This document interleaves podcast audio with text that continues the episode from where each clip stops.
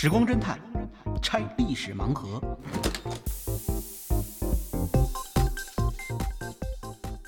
拆历史盲盒，找萨苏。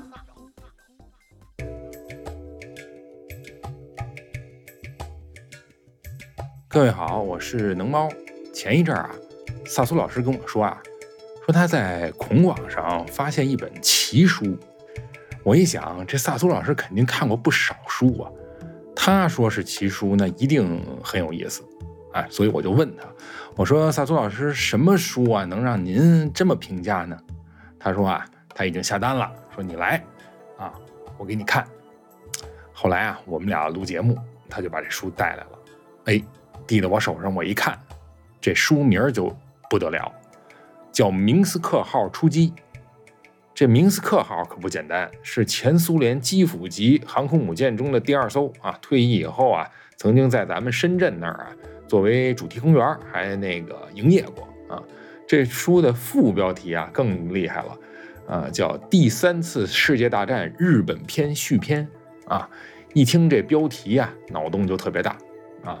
嗯，肯定不是真事儿，这就是一部架空历史小说啊。嗯，后来呢？萨苏老师啊，就给我讲起了这本书里的故事。哎，今天我们就请萨苏老师来讲讲这一本奇书啊，到底讲了一个什么样的故事？咱们也谈不上奇书啊，咱们这是说是什么呢？也是开历史盲盒，只不过这个开的历史呢是属于架空的历史。那么这个呢，这本书啊是咱们新华出版社在一九八零年三月的时候出版的。嗯，但是正规出版物。呃。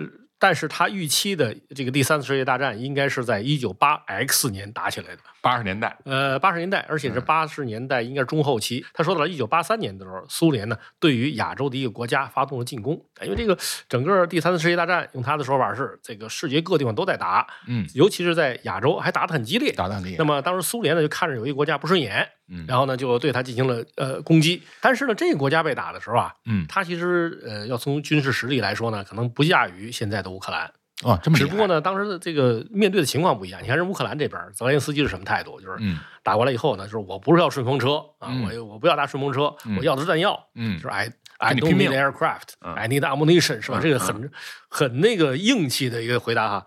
但是这一次呢，就是在比留岛隆夫，也就是这个。这本书的作者啊，他笔下的这个国家呢，却不堪一击。被人一打之后呢，首相就被俘了，然后外相就跑了，跑了就是直接逃到旁边的一个国家，在那儿建立了临时政府，就是流亡了，就是就跟最开始对泽连斯基的设计是一样的，是吧？跑出去，然后在外边建立流亡政府。问题是这个国家是在哪儿建立流亡政府呢？在我国的上海。就得到了中国的支持，因为确实在八十年代初的时候，中国跟苏联关系也很不好，是吧？也是当于美苏两霸嘛，那时候。那这不就跟当初南韩在中国设立这个流亡政府一样？我这有点像民国的时候这个故事啊。对对。但是这个有个问题啊，就是说这个这就是哪个国家被打成这样了呢？您猜的？您刚才说首相了，那肯定就是日本了。没错，说太对了。就是比留岛龙夫本来是一个日本人，对，但是他呢，居然就说的日本被灭亡了，被谁给灭了？被苏联给灭了 啊！然后灭了之后，呃，只好日本的流亡政府跑到上海去，在那里呢筹备啊进行复国，这就是他基本的故事啊。当时中国还在支持他，中国当时当时在支持他啊，而且中国呢当时支持他很困难。中国现在支持什么呢？就是一批什么 AK 四十七冲锋枪哦，其实就是我国的这个。五六式冲锋枪啊，五六式冲锋枪。那么支持完他之后呢，中国还有一些其他的武器也支持给他。但是说呢，我们正在进行北京保卫战，所以呢，也不能够给你提供太多的这种支持。北京保卫战啊，对，北京保卫战就是让他的说法，就是当时苏联不单是对日本发动了进攻，而且也对中国发动了进攻，胃口不小。而且当时呢，已经打穿了中国的东北啊，当时兵锋直指北京，已经打到了玉田县。这帮当时当时中国人民解放军 杨总参谋长正指挥着我们的部队 在北京的周边进行了艰苦的保卫战。哦，那就是整个故事背景。就是这样，这太神奇了。这个的确是我最初看的时候，我还觉得这比留岛农夫啊，这位日本的作者脑袋是不是有点问题？脑洞很大。嗯，的确如此。但是他首先就是他说的是这个苏联先打的是日本，那您是不是先给我们讲讲他呃苏联当初呃当时是怎么来拿下日本的？这个苏联拿下日本的过程啊，按照他这本书的写法，嗯。跟打乌克兰很像，就说明他对苏军的战术、对俄军战术很熟悉，套路套路，而且他很超前。这个彼得·岛农夫确实不得了。嗯，如果他在现在的话呢，估计也就是领导一个 QQ 群啊。因为这本书呢，我们可以看一下作者哈，里面写的是彼得·岛农夫军事研究小组啊，军事研究小组。这军事小组其实它不是什么官方机构啊，听着像个啊，对对，根本不是常设官方机构。这个就是网上一群小伙伴儿，然后就那时候也没网，他们就是底下私下通信的这一帮子这军事爱好者、军迷兴趣小组，而且这帮人水平相当高啊。因为这本书后面呢附有美国第七舰队的整个的编制。这个编制，呃，好像现在要说的话有点泄密。嗯我估计彼得·岛隆夫呢，因为它里面既有既有这个关于美军的呃情报，还有呢关于苏军的情报。现在看起来虽然已经过时了哈，在那个时代来看非常准确。所以我说呢，如果他当时被呃，如果当时战争时代，嗯，我就不知道他能不能看到明天的太阳了。是各国的特工追杀 都要追杀他啊。对。但是他确实这个书写的还是比较符合逻辑啊。那么当关于呃，就是当时日本被苏联所灭这个过程，他其实很超前。啊，因为他所在的那个时间呢，就写这本书的时候是一九七九年。嗯，一九七九年的时候，当时苏军的这个作战模式肯定跟现在俄军还不一样。他已经很清楚认识到了，以俄军的军事特点，他在进行一场这个灭国之战的时候，他会怎么打。嗯，比如他当时就讲这个对于呃对于日本的进攻，那苏军是怎么打的呢？声东击西。声东击西。首先是在前线投入大量兵力。那么苏日对峙的前线是哪里呢？北海道。嗯。前些日子不知道您有没有呃，你看新闻啊，就是说有这个俄罗斯啊，曾经有军舰发射导弹进行导弹实验，嗯，导弹落到了离北海道非常近的地方，嗯，有所耳闻啊，对，导致了这个北海道都采取紧急状态了。但是这个也有点日本人这种神经过敏，日本人一直有神经过敏这个毛病，啊，这也神经过敏了。但是这一次呢，按照彼得·岛农夫就是说，在一九八三年六月的时候，当时苏军对于日本的压迫就是这么干的，哦，啊，他们大批的部队。就开始呢向北海道方向集结，嗯，这样一来呢，日本这边呢就认为说可能是这个苏军呢要在北海道登陆，嗯，于是就把陆上自卫队的精锐都派到了北方啊，在这个北海道严阵以待。嚯！但是没想到的是呢，这个苏军根本不走平常路，他是直接从哪儿打过来呢？从日本海打过来，绕过来，绕到佐渡岛发起攻击，直接先攻占了佐渡岛。嗯，那佐渡岛在哪儿呢？就是如果你看这日本呢，像一个蚕的话，就是蚕的背后是嵌了一片鳞甲。嘿，啊，这个比喻，就中段你看地图，哎，对，差不多中段的地方，离日本的本土呢，大概也就几十公里，这么一个岛。这个岛还挺有意思，它不大不小，呃，太大了可能一时吃不下，太小呢没法修机场。哦，他说苏军攻占这个佐渡岛之后，第一件事情连修了六个机场。你看这个整个战术像什么呢？就像是这个这次呃俄罗斯对乌克兰采取的所谓特别军事行动。嗯，首先在乌东地区施加压力。嗯，施加压力，那就使得这个乌克兰这边呢不得不把主力兵团调到乌东，那别的地方就空了。对对对，就空了。接着他干嘛呢？你看到这个作战的时候，俄军是攻占哪儿？蛇岛啊，先攻占蛇岛。那这个蛇岛就像这一次作战中的佐渡岛，我怀疑是不是俄军的军事顾问，或者说俄罗斯这个。格拉西莫夫大将读过这本书 是吧？他他没有直接打佐渡岛，他是直接攻占了蛇岛。嗯，当然蛇岛稍微小了点，直接上面修机场不太容易。但是现在呢，俄军攻占之后，确实曾经把它作为对黑海北部监控的一个重要基地来用。嗯，那么呃，在小说之中呢，就苏军当时攻占佐渡岛之后，马上在佐渡岛上修了六个机场，然后呢，就是把大批的部队，这个船队啊，开到佐渡岛。嗯，在这个佐渡岛的空中掩护之下。向日本本土发起了登陆作战，等于就成为了一个跳板，成为一个跳板。那这个如果要是在俄乌战场上，就是应该登陆奥德萨，从 奥德萨就是朝上打。那么这个地方直接冲过来之后呢，按照比留岛龙夫的做法，他也不想让日本输得太惨呢。是。那么他马上就让日本的空中自卫队有一批部队呢，呃，空降团最精锐的部队，匆忙的赶到了这个山口，在这地方封堵了从这个日本海向呃日本首都东京进攻的道路。哦，一时稳住了战场。一度稳住了战场，但是接着，呃，苏军使出杀手锏。什么杀手锏？您看看苏军现在这个几次作战啊，包括在阿富汗作战，包括后来，呃，就是在这次俄乌冲突之前，他们控制哈萨克斯坦，因为哈萨克斯坦当时发生了骚乱嘛。对，当时作为上合组织的这个老大，呃，这个俄罗斯马上就出兵去呃阿拉木图，而且很快就控制局势了。怎么控制的？控制机场，空降兵啊，空降兵直接空降到机场上去。但这个空降呢，跟在二战中的空降不一样。二战中空降通常都是散将。对啊，就伞兵直接跳下去，是是。但是伞兵携带的装备比较少，所以伞兵通常都是轻装步兵。碰到人家的这个坦克部队怎么办？没办法。但是呃，俄军他有他的这个空降兵的特殊的使用方式，是什么呢？先夺占你的机场，夺占你的机场可以空降啊，就是呃空降兵直接跳下去占机场，也可以呢，就是派直升机啊，呃空降小股部队下去，嗯然后接着把跑道清理干净之后，大批的俄军的这个大型运输机就直接开到机场。啊，下来的时候，飞机里面全是空降兵，全是他们的装备。嗯那这时候就可以带重装备迅速的在对方心腹地带建立自己的突击力量。哦，是这样，这一次呢，按照比六岛隆夫说呢，就是日本就吃不住这一手，嗯一下子被人家把东东京旁边的机场给占了。占了之后，然后大量的苏军啊，就立刻就下飞机，然后直接就就把把东京给占了，把首相也给活捉了。嗯那这个时候，这个釜底抽薪了因为釜底抽薪了，哎日本就只好投降了，啊，就只好就跑了。然后是呃，所残存的日军啊，一部分呢就是在冲绳，嗯，那时候冲绳这块地方虽然也属于日本，他就说呢，呃，这个当时一出事儿，远离本土嘛，这个美军马上把冲绳冲绳给控制了，嗯，因为呢。接管了，你看，这是美国应该是呃国际警察是吧？按说你这儿一出什么事儿，他应该马上过来跟这个苏联较量一下。嗯，对，但是他呢，这个比州岛隆夫啊，他对美国认识比较清楚，嗯就是美国有的时候色厉内荏啊就是这个嘴上叫的凶，但是真正让他干事儿的时候，不见得能干得出来。纸老虎，纸老虎，所以他就说，你看，呃如果萨达姆要侵占日本的话，他可能来，他可能反击。但是苏联人打过来哈，嗯他叫什么？呃，格拉西莫夫总书记指挥的这个 呃对对对，对于这个呃，对于这个呃日日本的进攻呢，他也是反应不过来嗯，他只能先把冲绳给控制了。嗯那空城控制之后，冲绳呢，原来日军就是日本的这个海自卫队在冲绳有一个旅嗯，这一个旅啊，就成了后来日本人民解放军的这个主力部队了种子部队了。啊啊啊啊，因为这个旅就从冲绳撤到哪儿了？撤到上海去了。嗯那么这边中国呢，那时候跟日本还比较友好啊，那个那个时候我们还接纳他，然后他说呢，什么这个中国的外办的陈主任，嗯我不知道是哪位陈主任是吧？就就就跟日本就谈了，说在上海附近嗯啊开了辟了一块地方，嗯这个允许呢日本 的贸临时政府在这儿，对，你可以在这儿临时的避难。哦，避难的同时呢，他也在发展自己的武装力量啊，就是准备打回日本。反攻，嗯。我是不是问一句？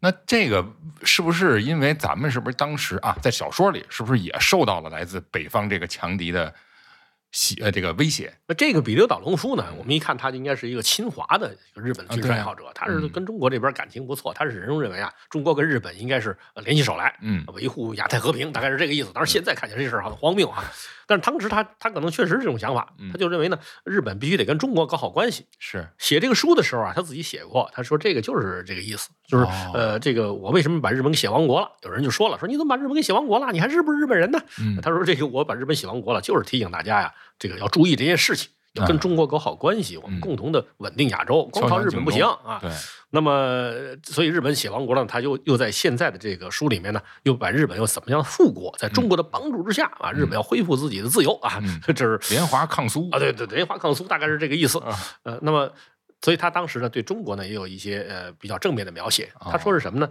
就当时苏联呢是对中国和日本同时发起进攻的。哦啊，那么他为什么要打日本呢？也是因为日本跟中国有互补。嗯，因为他说这个时间呢是一九八 X 年，也就意味着呢，当时中国呢还没有实现呃军事的现代化。是因为我们当时啊，就当周总理的时代呢，提出了四个现代化的目标，是的吧？，实现四化呃对对，工业现代化、农业现代化、国国防防现代化化、科技科学技术现代化那么呢，这个肯定是要有一个过程的。是那么他就说呢，苏联当时呢看到中国开始发展起来了，嗯啊，就觉得你这个中国的崛起，你说中国崛起怎么好像哪个国家都瞧着要别扭遏制就只要是霸权主义国家都瞧我们别扭啊。都不容我们过好日子。所以呢，他对中国有有意见，嗯，所以呢，他就对中国发起进攻。嗯同时，他又注意到呢，就日本相对来说，它的技术能力比较强，嗯就担心日本以技术来支援中国，于是就对日本也发起进攻。嗯，所以那时候呢，在这个小说里边，中国跟日本是一对难兄难弟。这个它本身这个战略逻辑是通的哈。那当时中国遇到了一个他苏联的一个什么样的威胁呀？他说呢，当时这个苏联呢，直接向中国的东北发起了进攻。嗯，向中国东北发起进攻的时候呢，主要的目标是哪儿呢？直接是奔长春去的。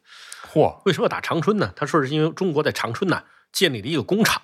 嗯，你说一工厂怎么会这么吸引这个苏军要打呢？对啊，其实跟今天的俄罗斯的情况很相似，很相似。哦，你看俄罗斯跟乌克兰打，前一阵子乌克兰一直在向国际社会要什么呢？就跟美国、跟那个是跟德国、跟德国要什么武器？您还有印象吗？坦克啊，要什么坦克？您还有印象吗？豹二没错，啊，这书里边居然讲的也是豹二坦克，讲的是什么呢？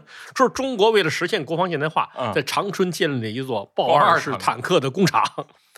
那这个中国的现军事现代化已经在在在在延伸了，是吧？而且说中国当时不仅仅是啊建立了一架豹二式坦克的工厂嗯在长春，而且当时中国呢还从英国购进了一批耀式啊这个战斗机战，斗机，这种战斗机呢是可以短距起降，还可以呢这个实行对地攻击。是我都不知道他当时怎么想出来的，因为这个耀式战斗机真正大显神威是在什么时候呢？是在一九八二年，马岛，也就是英阿马岛之战的时候，啊那个飞机确实它作用很大。一方面呢，它因为短距起降，是所以它可以在比较小的航空母舰上起飞。是比如说英国的无敌号航空母舰、经济神号航空母舰带的都是海耀式。嗯对，那这个飞机呢，它在作战之中还在空中还有点特别的，因为它那个飞机的喷口是可以转向的。对，所以在空中有人说能悬停，悬停这实在是胡说八道。嗯这飞机要悬停就掉下来了，是吧？它是 它确实没这个能耐嗯。它在空中，它可以就是一下把自己拔高，啊突然一下歘，比如我正朝前飞呢，这突然我把这个发动机的喷口朝下了，那飞机肯定是日上去了，是吧？哦，就是不改变自己形态，啪就往上升上去，像直升机的样子。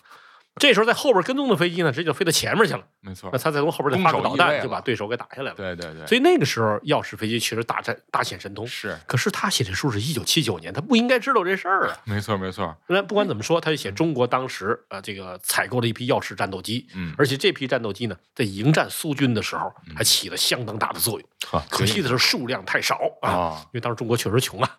一九八 X 年是吧？我们那时候确实挺，那时候我记得呃平均工资才几十块人民币，嗯不，到一百块。能买起那个飞机已经很不容易了，那那确实呃太不容易了，所以能买几架我估计就不容易。是，但是当时呢，呃，苏军倒是他的装备比较先进，比如说嗯他就讲到，呃，苏军对中国使用的武器是什么呢？什么武器啊？听到了您可能觉得奇怪，这简直就是俄罗斯在乌克兰使用的武器啊，T 七十二坦克呀、真是使了一万年的武器，啊，对，那倒没有使用一万年，但是 T 七十二对。直到现在还是俄军的主力坦克，是。他就直接在这个就是架空的第三次世界大战一九八 X 年，就是这个俄军呃苏军吧，呃进攻中国的时候也使用的是这个 T 七二坦克。这这坦克有那么神奇吗？都我觉得都快成了苏军的一个吉祥物了。呃他是也也讲到这个问题啊，这个嗯 T 七二坦克的确是对中国构成了威胁，但是它嗯不仅仅靠 T 七二坦克，嗯它还有什么呢？就是它的什么苏十五、苏十五啊，对地攻击机嗯啊，还有呢这个米格二十一、米格二十三、米格二十七嗯，等等这些各种各样的飞机。都是当时的先进武器了，其实拿到现在，在俄乌战场上也有啊，也在用，就是他们的后代还在那儿，还在还在打呢。是是是，那么这些飞机呢，就是在空中力量上，当时据说对人民解放军在东北的作战之中呢，起到压制作用。所以呢，说这个俄军呐最凶的时候，已经打穿了中国的东北全境，啊，哦就，穿透了中国整个东北地区。就过了山海关了，对，已经打过山海关了，包括长春，我们那个坦克工厂完完整整的落入了苏军的手中。得，但是有一样对中国有利的地方，就是在这个遭到敌人攻击的时候啊，嗯我们还是想方设法的把所有的技术人员都撤出来了。哦，撤出来之后干嘛了呢？哎，中国幅员辽阔啊，这不像像乌克兰是吧？一打就快打到首都去了。所以中国当时迅速的把这些工作人员撤到了武汉，哦，在武汉建立了第二个豹二式坦克的工厂，太棒了，这是豹二坦克。太棒了，那这时候的战斗呢，就继续向北京蔓延，嗯。啊，战斗呢就已经到了玉田县啊，就打到玉田县，实际上这已经到了唐山了，是吧？已已经进入华华北平原了，对，然后按照这个彼得岛龙夫的说法，就是中国人民解放军的杨总参谋长啊，率领着解放军的精锐嗯。进行了保卫首都的作战，就在这个地方挡住了，在滦河啊挡住了苏军前进的步伐。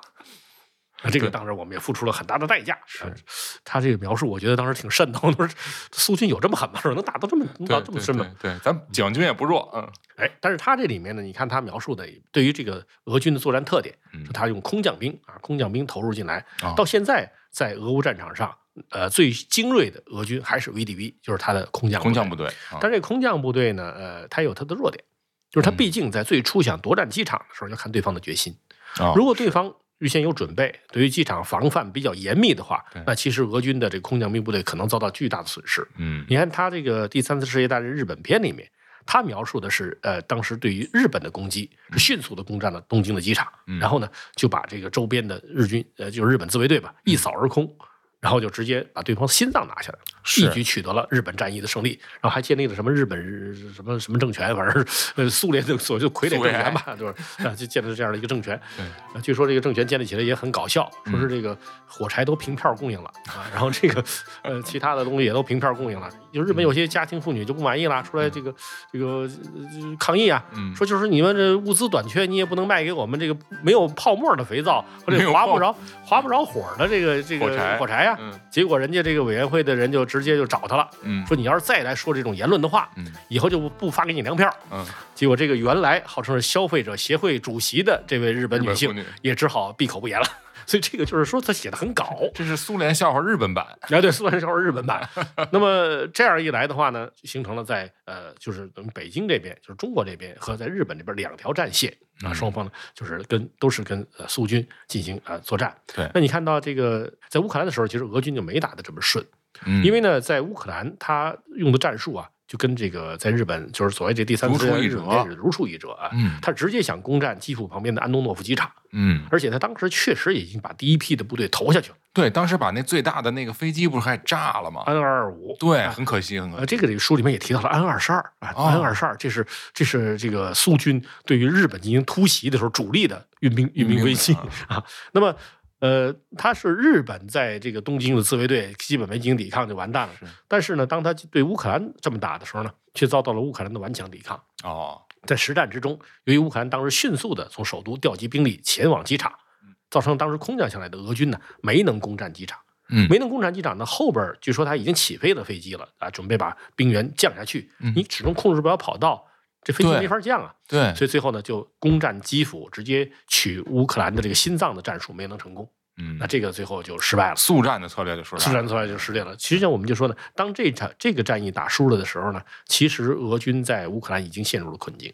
嗯，那就像在这个第三次世界大战日本片里面一样，如果他当时攻打日本这首都这个战术没能成功的话，那估计后边也会变成持久战的。那您说当时日本如果要是啊，我打不过，但我把你这跑道炸了，是不是也能迟滞一下敌军的这种？因为他得你你占领以后你还得修，你修的这个过程中，你的这个都那个这个这整个这个节奏就被打乱你，看那个能猫啊，您别说您这个要做一个军事指挥官，还真挺称职的。但是呢，纸上谈兵。但是呢，比留岛隆夫呢，他本身对这件事情是有清楚的认识。嗯就他呢，实际上确实是一个军事爱好者，但是他军事情报也搞得很好。嗯他就谈到呢，苏军的修理能力非常强，哦，包括提到什么呢？他能够在行进间啊，由这个坦克修理车更换坦克的炮塔，就是这个炮塔、啊这些细节都有。对，一个坦克，比如说被敌人击中了，这个炮塔被炸坏了，那么他可以把直接把它吊开啊，把这炮塔用吊车吊开，呃，行进间就可以吊，吊完之后换一个新炮塔放上去，这坦克又可以开动继续前进啊，听着还像杂技团，有点像。有点像杂技团。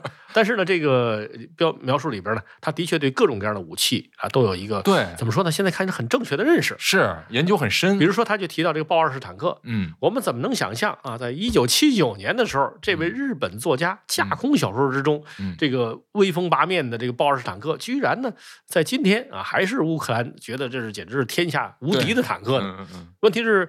呃，现在乌克兰一说到豹二式坦克，吹得不得了哈！对啊觉得这个豹二式坦克简直就是这个别的国家没有什么坦克能跟它相比了，而且好像在战场上就没有被击毁所向披的豹二，没有、啊没有听说哪张豹二式坦克被被是摧毁。是但是呢，在比罗岛隆夫的这本架空小说里边，却不是这样的。哦就，中国人对于豹二有清醒的认识，嗯，这他对于人民解放军这个认识很很很很深刻因。为在实战中，他说什么呢啊？说实战中啊，中国人认为豹二式坦克是存在缺陷的，嗯因为豹二式坦克呢相对来说它比较灵活。嗯啊，实际上现在豹二坦克已经越加越重了。对但是在一九七九年的时候，这豹二坦克啊最初的原型它是比较轻的。嗯他说前面正面的装甲呢不超过一百五十毫米，嗯，就是相当于云质装甲大概一百五十毫米，哦这个不够啊，这个厚度不够。所以当跟呃苏军进行作战的时候呢，苏军是打坦克战非常厉害的。嗯本身它使用了 T 七二坦克，上面装有一百二十毫米的重炮，嗯所以它直接能击穿啊豹二式坦克的装甲。哦，同时呢，它还有各种各样，比如 RPG 啊，它这个反坦克火箭，嗯这个反坦克火箭呢也能击穿豹二式的装甲。嗯，所以他就说豹二式呢的确是可以靠灵活性解决问题，防护不行。但，是防护稍微差一些，嗯。怎么办？他就说中国人想的办法要改进豹二式坦克，这个事现在乌克兰都没有干呢。对对对，但他说中国人要干的，我们就奇怪了，那中国人怎么改进豹式坦克呢？们要因地制宜啊，是，嗯他说呢，中国当时就想到了，说豹二式坦克呀，装甲不行，但是世界上有一家装甲好啊，谁家英国英国英国的乔巴姆装甲，啊？因为美国当然它也是装甲很好了是，但是现在我们看到美国的这个装甲有问题，因为美国使用的贫铀装甲，嗯说你这装甲倒是不错呀，有污染，可是像我们的记者唐时增不就是碰到贫铀了，然后说自己就是受受伤了是吧？受受到危害了。那么呢，英国的乔巴姆装甲据说是很厉害的，嗯呃就是说呃一般的反坦克武器打不穿它。对于是当时呢就说中国向英国啊就就是请求帮助，而且呢英国有一位少校啊有一位少校，这个人叫布尔默，你看嗯我这儿还可以给大家念一段啊。嗯嗯应杨总参谋长的强烈邀请啊，英国前陆军技术少校布尔默从英国来到了中国。嗯他原来是乔巴姆研究所的技术主任，是不是真有这么布尔默？我也不知道啊。他是为了以个人身份受雇于中国政府，他退出了英国陆军的现役。嗯现他现在想在实战中实验自己研究出来的技术对苏军有多大的效果。嗯啊，他说呢，这是再好没有的机会了，我要努力，以便早日把我研究出来的乔巴姆钢的炮塔安装在中国制造的豹式豹式二型坦克上。这也是一种国际主义精神啊！对，而且呢，说是什么呢？这个武汉钢铁公司提供了最大限度的合作，这是替武汉钢铁公司做广告吗？这个就不清楚了。嗯，但是呢，呃，这段他又有一个很奇怪的事情。嗯，就是这个比留岛农夫啊，嗯，对于中国人的智慧好像比较有充分的认识。嗯，他说这个乔巴姆装甲到中国来啊，呃，确实很好的，装在这个呃豹二式坦克上也很合用。是，可是问题是你要是真是用英国的技术买它的装甲的话，未免太贵了吧？对，成本，因为不是现在啊，现在英国人已经到什么份儿上了？就是。可能那会儿不是有人开玩笑吗？说这个首相找到女王，当然那会儿是女王时代的，说老佛爷，对不起，中国人要到过要过来给我们修铁路，这是中国人要过来给他修高铁吗？那那是现在的事儿哈。对对，那个八十年代的时候，中国确实很穷。你看那时候把各国的 GDP 都搁一块儿，咱们中国本来是挺大的一个国家，一算 GDP 唰就小了。这确实我们没那么多钱买乔巴姆装甲，怎么办？于是呢，他就说武汉钢铁公司，嗯，想办法自己解决问题，我们要生产中国式的乔巴姆装甲。对对对，那你说这乔巴姆装甲费了那么大劲生产出来，咱们中国怎么能制造出自己的乔巴姆装甲呢？对呀。那么彼得岛中夫是脑洞大开呀，嗯，而这个脑洞大开，我觉得还很有道理的，嗯，因为乔巴姆装甲呢，它本身的呃这个特点是什么呢？并不是这个装甲有多厚，嗯，也不是它使用的这个金属板呢有多强，关键是它是夹心饼干。哦，夹心饼干啊，所谓夹心饼干就是什么呢？一层硬装甲，一层软装甲，再一层硬的，再一层软的。那么这个所谓硬的呢，就指的一般是合金钢啊，就是这种硬质金属。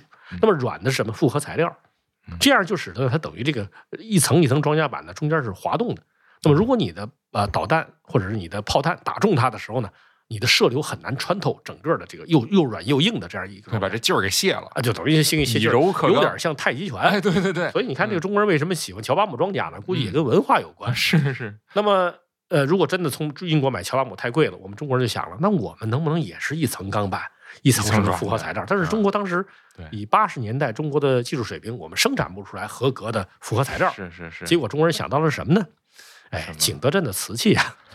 是，可是一层钢板，一层他说是陶制板，其实就是瓷板哦。这样呢，当然不是现在那个厕所里的瓷砖啊，那个不行，那个它就是钢化陶瓷，只是相对来说比较软，哎，相对来说比较软，而且呃，肯定材料是不一样的。嗯，它这里面呢，就是彼得龙夫就是脑洞大开，说中国人就这么着生产出了自己的乔巴姆装甲啊，就是外边是一层装甲，然后里边一层陶瓷，然后再一层装甲，哎。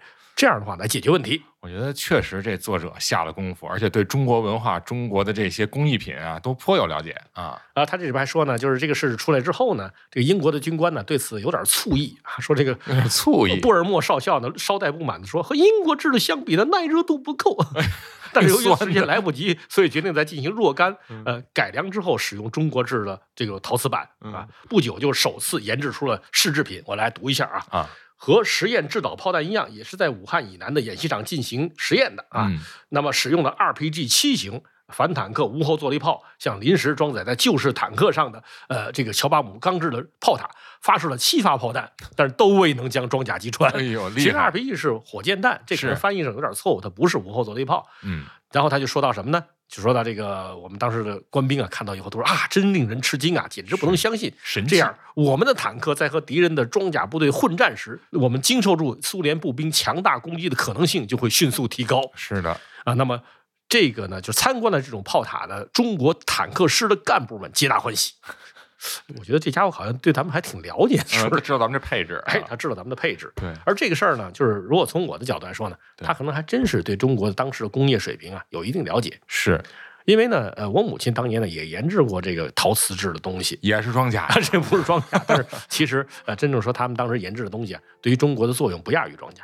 哟，呃，这是这么回事儿。中国呢，在那个时代呢，开始农业现代化，也是农业现代化。呃，您说的也是八十年代，就是七十年到八十年代之间。那我母亲呢，是一九七八年，当时调入了中国科学院呃农机化研究所。哦，那么就是推动中国农业机械化。明白。那其中面临的一个重要课题是什么呢？就是我国有大片的旱地。都需要进行灌溉，那中国实际上自古有灌溉农业，但是我们靠水车、楼车这种东西实在是太落后了。是，还有呢，如果靠人挑肩扛啊，那那么多的梯田你根本就灌不过来。没错，怎么办？那西部有很多地区原来这个就土质很好，但是你只能呢就把它当成荒地，没有水啊。没错。哎，于是呢，这时候我们就请到了一位美国专家，哎，就是就上次找的布尔默还是个英国专家。我们农业是找了个美国专家，叫韩丁。嗯，韩丁呢，其实跟我们关系非常好。嗯，就到中国来普及一项技术，叫呃喷灌啊，喷灌。现在大家都看到了，在公园里草坪滋滋滋来回跑那个喷灌。